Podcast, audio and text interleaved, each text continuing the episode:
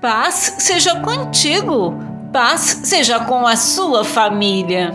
Então, quando nosso corpo mortal tiver sido transformado em corpo imortal, se cumprirá a passagem das Escrituras que diz: A morte foi engolida na vitória.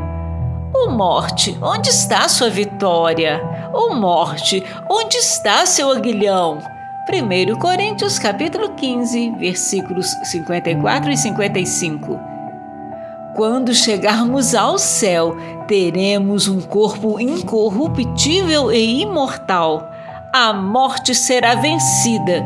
Sejamos agradecidos ao Senhor por ter se sacrificado por nós, para que pudéssemos viver e vencer a morte, para vivermos eternamente com Ele.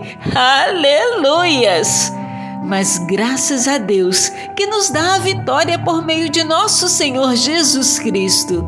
1 Coríntios capítulo 15, versículo 57. Não deixe que nada te abale.